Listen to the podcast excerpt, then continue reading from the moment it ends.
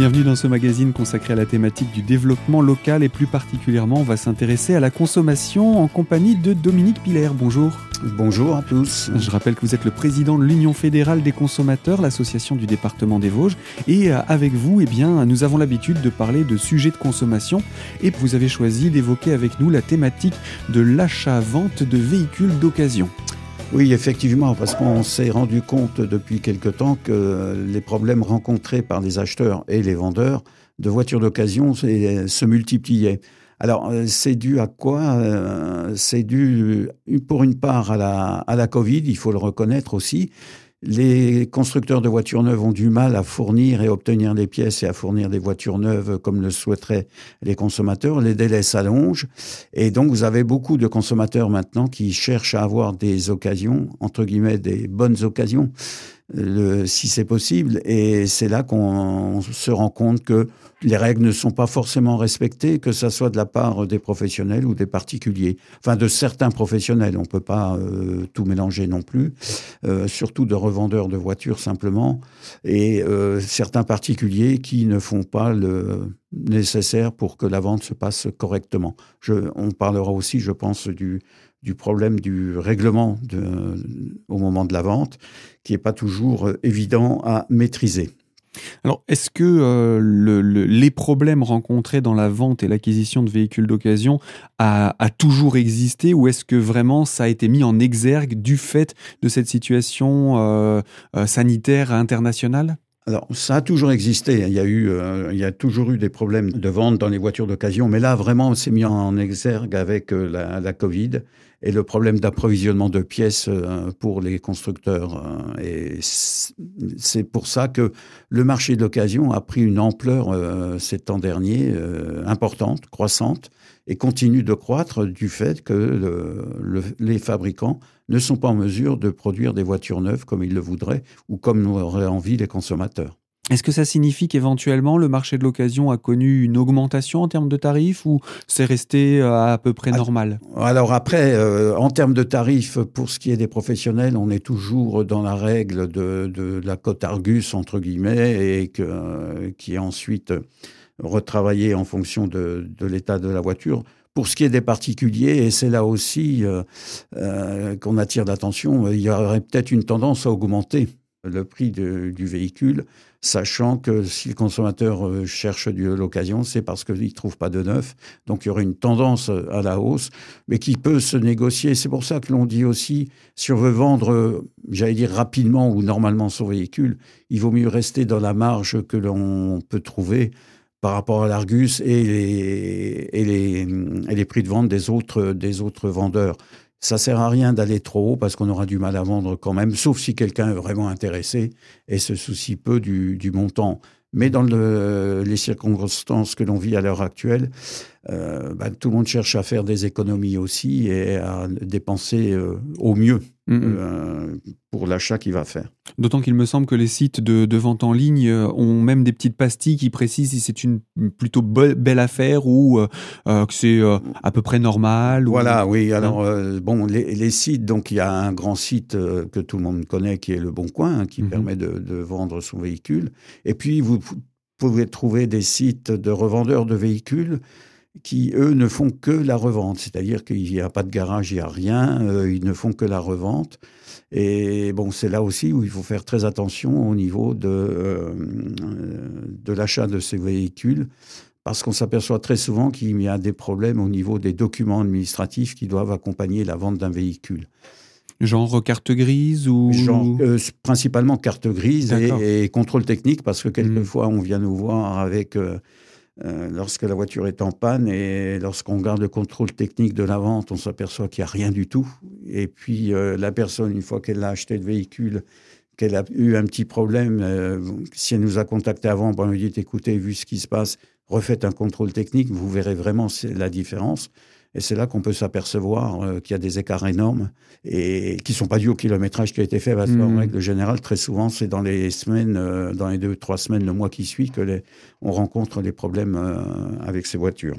Alors, est-ce qu'on pourrait faire un point sur les, pièges qu'on rencontre, que ce soit dans la vente ou dans l'achat, parce que j'imagine que les, deux vont être très liés, euh, dans l'achat d'occasion ou dans la vente d'occasion, quels sont les pièges qu'on peut rencontrer? Parce que bien souvent, pour pouvoir vendre sa voiture ou pour pouvoir en acheter une, le plus simple, c'est encore de chercher sur Internet. Alors le plus simple est encore de chercher sur Internet. Euh, c'est pas forcément le plus fiable. Hein. Non, non, c'est pas. J'allais dire, mais il faut faire attention sur Internet parce qu'on trouve de tout sur Internet. Alors aussi se pose la question quand j'achète, est-ce que ça vaut le coup euh, d'acheter euh, loin de chez soi, loin de son domicile? C'est pas toujours évident. C'est vrai qu'on peut trouver un prix intéressant. Une belle affaire. Une belle affaire entre guillemets sur le papier à 600 km d'ici, par exemple. Je dis n'importe quoi, hein.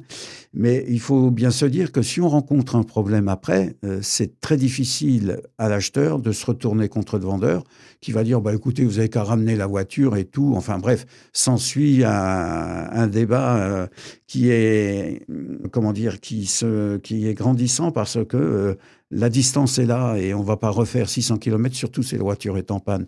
Il ne Il faut pas la réparer parce qu'il faut pouvoir apporter une preuve euh, de, de l'origine de la panne. Donc, on ne peut pas se déplacer avec le véhicule.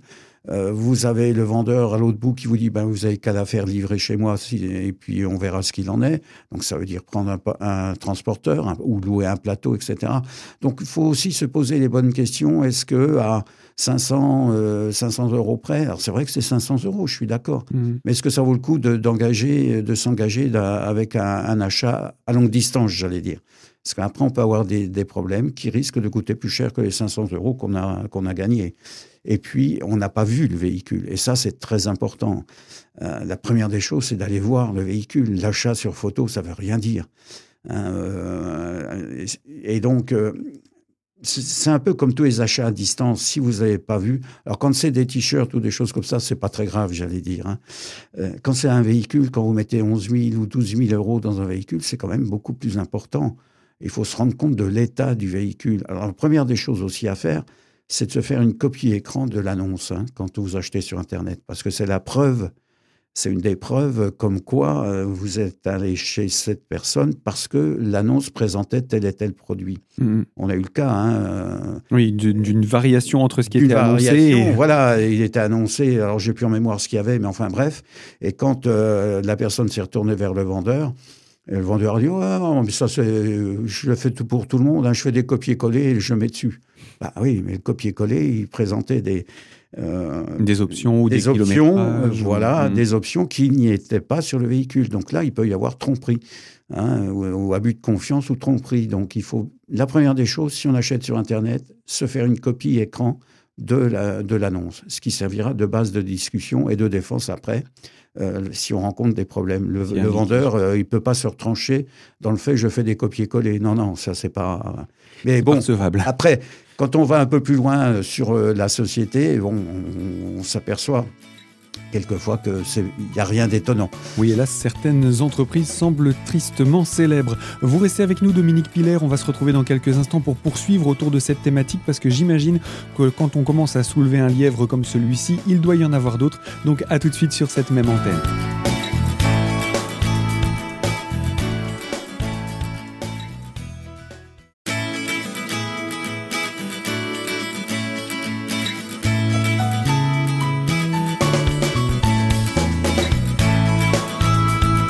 Deuxième partie de ce magazine consacré à la thématique du développement local et avec l'Union fédérale des consommateurs des Vosges en compagnie de son président Dominique Piller, nous parlons de l'achat-vente de véhicules d'occasion et vous nous disiez que parfois ce sont des entreprises hélas tristement connues par l'Union fédérale qui euh, procèdent à des ventes pas forcément très légales et j'imagine que ce n'est pas la seule raison qui peut rendre une vente plus ou moins caduque. Quels seraient les autres éléments qui pourraient entrer en ligne de compte dans le cadre d'une vente frauduleuse il faut penser aussi que nous, on est quand même proche des frontières, hein, euh, Allemagne, Suisse, euh, Luxembourg, Belgique, et que dans ces pays-là, ben, forcément, ils n'ont pas tout à fait la même législation qu'en France, et on risque d'avoir des surprises, et très souvent on a des surprises avec des véhicules qui viennent de l'étranger. Alors là, c'est mmh. beaucoup plus difficile. Hein. Oui, j'imagine que pour la résolution de litige, c'est encore plus difficile. C'est encore plus difficile. Euh, et puis, euh, ça a du mal, on a du mal à obtenir euh, gain de cause aussi. Hein. Enfin, on peut obtenir gain de cause, mais il faut engager des, un avocat à ce moment-là. Parce que à, un niveau d'une association de consommateurs. Alors on a, il existe le Centre européen des consommateurs qui est là pour traiter de ces litiges. Mhm. Je crois que c'est quelque chose à connaître aussi. Tout ce qu'on achète sur, à l'étranger, notamment frontalier, je parle hein, européen, le Centre européen du consommateur qui est basé à Kiel est aussi d'un- d'une grande aide pour les consommateurs européens. D'accord. Donc c'est achète en Europe. Mais une fois que le véhicule a été importé en France, se pose le problème, et c'est là aussi que euh, lorsque vous allez chez un professionnel ou un particulier, que vous vous voulez acheter le véhicule, la première des choses qu'il doit vous présenter, c'est quand même le certificat d'immatriculation, la carte la grise. carte grise. Mhm. Très souvent, on a des gens qui appellent en disant Ouais, bon, j'ai acheté la voiture, mais il n'avait pas la carte grise, il m'a promis euh, qu'on l'aurait plus tard. Mais non, non, euh, on a le véhicule, on a la carte grise. Ça veut dire, si on n'a pas la carte grise, ça veut dire qu'on n'est pas propriétaire encore du véhicule, puisque le transfert n'a pas été fait. Et donc, vous vous trouvez coincé, et après, vous rentrez dans un cercle infernal pour mettre à jour vos documents, sachant que lorsque vous avez acheté le véhicule, vous avez un mois pour changer l'immatriculation hein, Mhm. éventuelle, Mhm. hein, puisque maintenant, si Maintenant, c'est un- les véhicules qui sont immatriculés. voilà, sauf s'il vient de l'étranger et qu'il a une plaque étrangère. Bien Mais sûr. en général, il a été transféré et vous rentrez dans un, dans un phénomène de, administratif très complexe et très difficile à résoudre. Sachant que le vendeur, lui, euh, repoussera toujours les délais parce sûr. bon, il a vendu, il a vendu. Voilà, l'important c'était de faire rentrer l'argent. Oui. J'ignorais ce, ce problème de carte grise. Je ne pensais pas qu'il était aussi présent dans le marché de l'occasion, puisque pour moi c'était la base euh, vraiment de- de- de- d'avoir la carte grise. Oui, c'est la base. C'est la base. Mais bon, euh, on s'aperçoit que très souvent, la carte grise n'est pas présente au moment de la vente. Et donc, il y a une carte grise provisoire. euh, mais oui, mais carte grise provisoire, ça veut rien dire. Hmm. Il faut la carte grise de départ. Qui a un délai ensuite pour obtenir la carte grise, ça c'est autre chose. Hmm, bien sûr, la carte Euh, grise à notre nom. À notre nom. Mm. Mais euh, ça fait partie de, de la vie du quotidien, puisque c'est la NTS qui les émet. euh, donc, on sait qu'il y a un certain délai pour les ré- réceptionner. Mais si vous avez. Encore que récemment, depuis quelques années, il y a des services qui se sont spécialisés dans la mise en place des démarches? Est-ce que Oh, non, faire alors une là, petite je- parenthèse là-dessus? Oui, alors là, je crois qu'il faut faire très attention. hein. Il n'y a Mhm. qu'un service qui est là pour délivrer les cartes grises. J'allais dire gratuitement, hormis le fait de payer le, Mhm. sa carte grise. hein. Euh, c'est la NTS, hein, c'est c'est les titres sécurisés. Tous les autres, ce sont des sociétés qui se sont créées et qui vont vous demander de l'argent en plus. Bien sûr. Hein? C'est-à-dire, vous aurez des frais de dossier, vous aurez des frais, enfin tout un tas de frais, ce qui fait que votre carte grise vous coûtera plus cher que la valeur réelle de la carte grise. Hmm, La même chose pour la vignette critère, puisque Mhm. c'est- aussi quelque chose d'important. Oui. C'est un peu en dehors de, de l'occasion, mais j'en profite aussi. Pas, pas forcément, ça peut, ça Mais peut en faire partie. Voilà, aussi, hein. la vignette critère, c'est la même chose. C'est un organisme officiel euh, gouvernemental qui émet la, la vignette critère. Il n'y a pas d'autre frais que euh, à payer la vignette. Mhm. Et vous avez tout un tas de sociétés, et notamment ceux qui font les cartes grises, hein, qui en profitent, qui vous disent, mais en même temps, on vous demandera la vignette critère, puis vous apercevez à la fin que ça vous coûte très cher Mhm. par rapport, parce que la vignette critère n'est pas très chère. à Non, c'est quelques euros. Oui, c'est quelque 3,50 euros ou 4 Mhm. euros, euh, j'ai plus en tête exactement euh, le, le prix, mais ces sociétés-là, en ligne, c'est des sociétés en ligne, euh, donc euh, vous vendent ça beaucoup plus cher, sous prétexte de frais de dossier. Mais il y en a aussi installés sur le bassin, que ce soit le spi- bassin ah oui, ou autre, qui font alors Ah oui, la- vous avez l'avantage- boutiques, vous avez des voilà, boutiques. les boutiques, mais qui, elles, vont se servir de l'argument que, en gros, elles s'occupent de toutes les démarches et ils nous disent juste les documents qu'il faut y a- y a- et c'est réglé. Oui, mais il n'y a pas énormément de démarches à faire. euh, Autrement, lorsqu'on veut le faire soi-même, c'est très facile de faire, euh, de faire les démarches. Eux, ils jouent là-dessus pour. Mhm. euh, alors, faut faire attention parce qu'après, les conditions générales de vente, quand on veut récupérer l'argent et tout, ça devient très très difficile. Et puis, euh, quand vous lisez les conditions générales, vous apercevez qu'en petite ligne, il a été écrit que ce site n'est pas le site officiel, mais un professionnel qui met, qui met son, ses services à votre disposition, moyennant finance. Mm. Hein, Il n'y a que les sites .gouv.fr qui sont valables et qui sont des sites officiels euh, gouvernementaux sur Mhm. lesquels, de préférence, il faut aller. Après, chacun fait son choix. Bien sûr. Voilà. Mais il faut savoir que si on ne va pas sur les sites gouvernementaux, ce sont des sites payants qui vous demandent des frais de dossier et d'autres frais annexes éventuellement, Évidemment. et où vous pouvez vous retrouver abonné à quelque chose sans l'avoir demandé, parce Effectivement. c'est euh, y a une case qui a été cochée à votre insu. Donc, en tout cas, voilà, une petite parenthèse sur les Mais sociétés, importante euh, aussi, oui. mm, mm. Mais importante. Tout à fait. Donc euh, voilà, on revient sur notre véhicule, qu'on veuille acheter ou qu'on veuille vendre. Euh, on a dit euh, évidemment penser à la carte grise, vérifier le contrôle technique. Vérifier le contrôle technique. mais c'est le cas aussi quand on veut vendre. Il faut qu'on s'assure d'avoir la carte grise du véhicule et d'avoir fait le contrôle technique. Si avant voilà, si le véhicule a plus de 4 ans, il faut que le contrôle technique au moment où vous vendez la voiture ait moins de 6 mois pour mhm. qu'il soit valable. Donc il faut le faire bien anticiper la vente par rapport au délai de contrôle technique qui est valable six mois. Alors, c'est arrivé, à titre personnel, ça m'est arrivé, mais bon, ça a été résolu aussi, que le vendeur dise, par exemple, on veut acheter un véhicule d'occasion, il dit, bah, le contrôle technique, on le fait à partir du moment où on a conclu la vente. Non.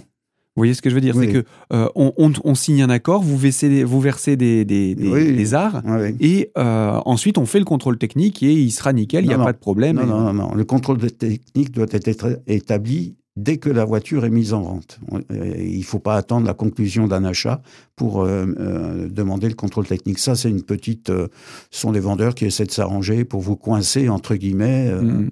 derrière.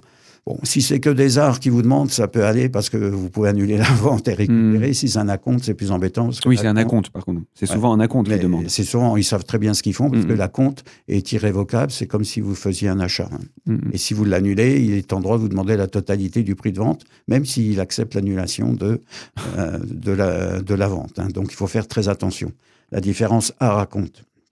Donc là, on a le contrôle technique en poche, on a la carte grise, enfin, la carte grise et le contrôle technique sont, sont présents. Euh, quels sont les pièges dans les annonces, que ce soit pour celui qui fait l'annonce ou pour celui qui la lit? Alors, pour celui qui fait l'annonce, s'il veut vendre sans problème et s'il est, c'est quelqu'un qui a une voiture normale, enfin qu'il a utilisé normalement, etc. Bon, il faut essayer de la vendre ce qu'on appelle le juste prix. Euh, rester dans une fourchette de prix qui est, qui est correcte, qui correspond euh, euh, aux, lois du marché. Alors c'est vrai on, on, peut comparer avec d'autres sites, par voilà, on peut comparer avec d'autres sites, et puis basiquement avec l'Argus, qui est quand même un site référent, de référence, de référence, sachant que tous les, les toutes les revues automobiles présentent aussi un un, un marché de l'occasion, une cote de l'occasion. Donc ça permet déjà de situer le prix de vente de sa voiture et, de, proposer un, prix qui correspond au, au, marché. C'est ça le plus important aussi, parce que l'acheteur aussi, lui, va regarder les prix du marché pour voir si euh, vous êtes dans les prix du marché. Et donc après, euh, ce qu'il faut faire quand même, c'est être honnête euh, dans la qualité, parce que vous êtes responsable de la vente, même en tant que particulier. Hein. Donc, euh, si vous avez oublié de déclarer que la voiture a eu un accident et autres, et qu'elle a été obligée de passer au mât, ça peut se retourner contre vous par la suite. Euh, comme le fait de, de, de, alors de ne jamais faire, hein, c'est le kilométrage. Il faut faire très attention au kilométrage aussi. Se renseigner, la voiture a combien d'années, combien de kilomètres. Bon, alors un, très faible kilométrage doit attirer la suspicion. Oui, oui, doit quand même se, on doit se poser des questions. Quoi. Il faut être honnête. Si la voiture a 15 ans et 15 000 kilomètres, bon, il y a quelque chose qui est pas. Alors, c'est l'extrême. On prend les extrêmes, bien, sûr. Mais il faut vraiment être réaliste sur le, le, le, kilométrage. Bien, je vous propose qu'on poursuive dans quelques instants autour de cette thématique. Dominique Piller, je rappelle, vous êtes le président de l'Union fédérale des consommateurs des Vosges. Et avec vous, eh bien, nous évoquons cette thématique de l'achat-vente de véhicules d'occasion et les pièges que l'on peut trouver dans les annonces quand on cherche à acquérir un véhicule d'occasion. Alors à tout de suite sur cette antenne pour poursuivre sur cette thématique.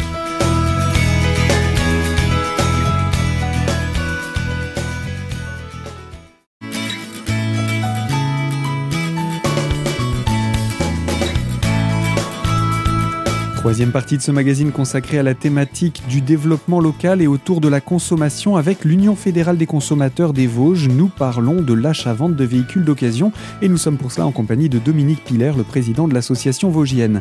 Vous évoquiez il y a quelques instants de cela les kilométrages un peu farfelus qui pourraient être indiqués sur une annonce de vente de véhicules d'occasion. Euh, quelle serait la moyenne de kilométrique par an pour un véhicule euh, qui serait revendu par la suite d'occasion? C'est très difficile. Hein. Ça, dépend aussi de la personne. Si c'est une voiture qui sert pour la profession, elle, aura beaucoup de kilomètres. Euh, si c'est euh, j'allais dire un paisible retraité, et encore que en tant que retraité, on fait beaucoup de kilomètres aussi, mais non, c'est très difficile de, oh, je dirais 15 000 kilomètres par an, quoi. C'est à peu près une moyenne. C'est une moyenne à peu près qui est qui est, qui est, qui est retenue, euh, qui permet de comparer quand même euh, l'état du véhicule. Mm-hmm. Donc ça, c'est le, le, genre d'éléments qui peuvent euh, à attirer la suspicion le cas échéant. Et puis ce qu'il faut surtout, alors en tant que vendeur, mais aussi en tant qu'acheteur, et surtout en tant qu'acheteur, c'est de demander les documents du véhicule. Mm-hmm. Euh, j'allais dire le carnet d'entretien ou les factures qui, si vous avez changé euh, la courroie de distribution, mais il faut garder la facture, c'est la preuve que la courroie a bien été changée. Alors c'est vrai que maintenant, les carnets d'entretien comme on les trouvait avant, ils sont numérisés, mais c'est très simple. Il suffit d'aller chez le concessionnaire, qu'il pourra retrouver l'historique de, de, de, l'entretien qui a été fait. Et puis, vous avez un site officiel gouvernemental qui est Istov. Euh, alors, je l'ai plus en tête. je l'ai plus en tête, là, il m'échappe. Mais qui permet de connaître l'historique officiel aussi. Hein, euh, c'est de tout ce qui a été fait sur le véhicule voilà. et ça, par le concessionnaire Oui, ça c'est le site officiel gouvernemental. Donc vous avez le suivi du véhicule au niveau des achats-ventes, des changements, etc. etc. Euh, je crois que c'est historique, euh, Historev, Historev, je crois. Je, je, désolé, là, je l'ai plus en tête. mais je crois que c'est Historev. Mais enfin, c'est un site gouvernemental officiel qui permet de connaître la vie du véhicule sur le plan officiel. Ça aussi, c'est très important. Et, ça savoir vous permet par où elle est passée. Ça vous permet de comparer. Et autrement, pour ce qui est des factures ou de l'entretien, euh, il suffit de demander au concessionnaire qui a l'historique en machine maintenant, parce que le carnet d'entretien n'existe quasiment plus. Hein. Mmh, En papier. Les, parmi les autres pièges qui, peut, qui peuvent se trouver au moment de la, de la revente ou de l'achat, euh, qu'est-ce qu'il peut y avoir d'autre dans, dans le, la, manière de régler le, le, véhicule? Il y a le, le, moyen de paiement du véhicule, oui. Euh, comment on va payer? Alors, le paiement en liquide n'est pas très recommandé, hein, surtout sur des grosses sommes. Alors, entre particuliers, il n'y a pas de montant défini. Par contre, avec un professionnel, ça, euh, le montant maximum est entre 1000 et 1500 euros en espèces. Tout le reste doit être fait par une transaction, soit bancaire, soit carte bancaire, soit chèque ou autre. Mais le professionnel ne peut pas encaisser une valeur euh, supérieure euh, en espèces. En espèces. C'est formellement interdit. Bien que ça se fasse, parce qu'on le voit aussi dans les ah dossiers qu'on traite. quand on voit le montant, on dit vous avez payé comment? Ben en espèces. Ah bon, mais c'est pas autorisé, il n'avait pas le droit. Bah oui, mais il m'a demandé des espèces, euh, donc je voulais le véhicule, voilà, c'est toujours pareil. Hmm. Et puis vous avez un reçu, oh bah non, il m'a pas fait de reçu. Donc il n'y a pas de preuve qu'on a. Alors, qu'on a payé en espèces. Voilà, qu'on a payé en espèces derrière. Hmm, hmm, Alors, il est possible que le revendeur euh, par exemple, chez les particuliers, on n'a pas forcément la, la, garantie, même quand on fait un chèque, mmh. que euh, la somme soit bel et bien euh, sur le compte dans les, dans les jours ou heures qui suivent. Quelles sont les garanties euh, pour une vente entre particuliers? Est-ce qu'il faut encore passer par le chèque de banque? Oui, il faut encore passer par le chèque de banque. Même, même le virement n'est pas suffisamment non, non, parce que le virement, s'il n'est pas instantané, s'il est fait avec délai, vous pouvez vous retrouver avec un compte qui a découvert ou qui n'a pas été approvisionné c'est vraiment le chèque de banque qui est le, plus intéressant. Et, est-ce qu'un virement peut potentiellement s'annuler après avoir été Bien sûr. Oui, en plus. donc il y, a ce risque-là. Il y a ce risque-là. Tandis que le chèque de banque, non. Alors donc c'est un chèque spécial. Derrière, il y a marqué chèque de banque aussi, avec euh, encadré de deux petits euh, logos qui vous assurent que ce chèque est bien un chèque de banque, sachant que là, la banque garantit le paiement de, du montant. Et donc, et en général, quand on fait un chèque de banque, on doit préciser à la banque l'objet de, ce chèque mm. et le destinataire, il me semble. Oui, tout à fait. Donc, ça veut dire qu'il est, il est écrit pour, pour une, et une seule personne. Voilà, c'est ça, c'est ça. Et donc là, c'est vraiment la garantie, euh, la meilleure des garanties. Maintenant, vous allez me dire, on peut toujours trouver un cas, c'est vrai. Mais dans 99% des cas, il n'y a pas de souci de, avec ce, chèque de banque. Hein. Voilà, donc c'est encore le, le, meilleur conseil qu'on puisse donner à nos C'est le meilleur conseil et le plus sûr. Et puis surtout, alors, il y, a aussi, il faut rajouter aussi, quand vous vendez, alors c'est vrai que vous pourriez le faire, mais quand vous achetez, n'achetez jamais de nuit. Ne, ne, regardez pas le véhicule la nuit sous la lumière des réverbères ou dans un parking souterrain, parce que vous ne voyez rien du tout du véhicule. Hein. Mmh, mmh, mmh. Euh, il vaut mieux éviter euh, et faire ça de plein jour, comme si on vous propose rendez-vous sur un parking pour vendre le véhicule. Euh, bon, euh, c'est surtout si c'est de la part d'un professionnel, quoi. C'est soit il a un garage, il a une adresse et on se rend à l'adresse au garage pour aller visionner le véhicule, mais pas euh, sur un parking euh, de supermarché ou euh, la nuit dans un parking souterrain, puisque c'est arrivé, hein, ça arrive. Alors on récapitule, on voit le véhicule, on ne se contente pas des photos, on le voit de jour, on s'assure que qu'on soit vendeur ou acheteur d'avoir la carte grise, le contrôle technique de moins de six mois, et ensuite on passe à la signature. C'est bien cela Oui. Et, et puis le, le, chèque de banque. Et puis le chèque de banque, voilà. Donc, euh, quand on passe à la signature, il y a des documents spécifiques à signer. Ah, le certificat de cession qui doit être rempli. Donc, c'est un, un, certificat CERFA euh, que l'on trouve sur Internet hein, sans problème. Euh, les professionnels l'ont eux, mais on peut l'avoir en tant, en que, tant particulier. particulier. On le télécharge, on l'imprime. Un exemplaire pour chacun? Oui, un exemplaire pour chacun qui dit que Monsieur X a vendu la voiture à Monsieur Y tel jour à telle heure pas oublier de rayer sa carte grise et de marquer véhicule vendu, le à telle heure, puisque c'est l'heure qui, est, qui fait foi, parce que s'il y a un problème après la vente, il faut que l'heure soit bien retrouvée. Puis ensuite, il faut penser à prévenir son assureur qu'on a changé de véhicule. Mm, mm. Et lui demander de l'assurer. Et de réassurer le nouveau à partir de l'heure de l'heure en question. Donc, mm. en ça, en général, avec les assurances, ça se passe bien. Ça va assez vite. Hein. Oui, par téléphone, ils le prennent en compte et puis ensuite, vous envoyez les documents. Euh. on n'a pas toujours le, le macaron dans, au moment de l'achat, mais les forces de l'ordre sont euh, euh, tolérantes par rapport à ça. Voilà, bah, il y a le certificat de cession, vous avez 15 mm. jours pour, euh, pour signaler la vente à la préfecture et vous avez un mois pour avoir la nouvelle carte grise. Donc voilà, une fois que vous avez tout ça en main, vous n'avez pas de problème au niveau de, des contrôles de police. D'accord. Je pense qu'on a fait à peu près le tour. On peut préciser aussi que dans le cadre des ventes en ligne, parfois quand on veut vendre son véhicule en ligne, il y a voilà les sites ah, ne sont pas toujours. Ils sont pas euh, tous les mêmes. Ils n'ont pas hein tous les mêmes références et ils ont euh, sur l'enquête qui avait été menée par la fédération, par l'UFC, euh, pour un véhicule qui avait une valeur estimée à 16 000 euros, on est on a trouvé des sites qui reprenaient le véhicule, qui le vendaient pour 11 200 euros. Donc on peut se poser la question de savoir comment ils en sont arrivés là. Alors il y a cinq ou six sites à l'heure actuelle qui sont connus hein, et dont on voit la publicité souvent. Mais bon, il faut faire attention. Il y a des plus, il y a des moins. Euh, euh, mais si vous voulez, moi, je peux vous, ce que je vous conseille, c'est de prendre le que choisir du mois de novembre. Vous aurez tout sur les sites euh, internet concernant les ventes de véhicules en ligne. Et là, c'est pareil, vous ne les voyez pas. Mmh. Mais bon, théoriquement, le site a fait le contrôle du véhicule et l'a vu. Mmh, mmh, voilà. En tout cas, voilà pour ces petits conseils qu'on pouvait donner aux acheteurs ou aux vendeurs. Il y aurait quelque chose à rajouter ou de toute façon, il y a toujours, on peut toujours rajouter des, toujours des, choses dans Ce, cet univers de la vente d'occasion. Euh, ce qu'on peut repréciser aussi, c'est que si jamais on découvrait, après avoir fait l'acquisition d'un véhicule, qu'il y a un problème de vis caché, euh, il n'y a pas de délai, que ce soit acheté auprès d'un professionnel ou auprès d'un particulier, il n'y a pas de délai dans la découverte de ces vis. C'est bien cela? Oui, tout à fait. Et donc, euh, le vis caché, mais pour ça, pour le vis caché, il faut euh, faire une expertise contradictoire du véhicule. Un vis caché ne se décrète pas, il se prouve et la preuve est apportée par des experts. Hein. Par contre, pour la garantie légale de conformité qui s'applique aussi aux véhicules d'occasion, si le véhicule que vous recevez d'un professionnel ou même d'un particulier n'est pas conforme à l'annonce, vous pouvez dire que ce, la, la, conformité du véhicule ne correspond pas à ce qui était prévu dans l'annonce. Après, c'est une question de négociation avec le vendeur. Bon, des fois, c'est on joue sur des petites choses. C'est ce qu'on essaie de faire comprendre aussi quand les gens viennent nous voir. Des fois, c'est pas très important. Est-ce que c'est nécessaire de rentrer dans une procédure euh, légale, légale qui risque de coûter beaucoup plus cher que, de, que, le détail Mais ça existe et chez le professionnel aussi, ça existe. Mm. Bien qu'ils disent le contraire.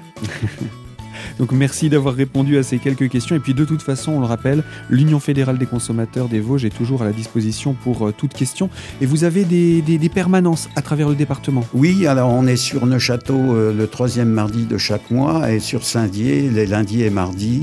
Euh, de, sauf la deuxième semaine de, chaque mois, on n'est pas présent, mais autrement trois semaines par mois, on est présent le lundi et mardi sur Saint-Dié. Et puis Épinal, Épinal, tous les jours, il y a une permanence téléphonique et on reçoit trois fois par jour euh, l'après-midi. On va aussi rappeler le numéro de téléphone de l'UFC des Vosges Le 0329 64 16 58. Et nous avons aussi notre site internet, UFC Que Choisir Vosges. Et maintenant, c'est lancé dans Facebook, donc vous pouvez nous retrouver sur Facebook. Sur les réseaux sociaux, c'est très bien. Merci beaucoup, Monsieur Piller, et à très bientôt. À, à bientôt. Fin de ce magazine. Je vous rappelle, vous pouvez le retrouver en podcast sur notre site internet radiocristal.org. Et quant à nous, eh bien, on se retrouve très prochainement sur cette même antenne pour une toute nouvelle thématique. À très bientôt.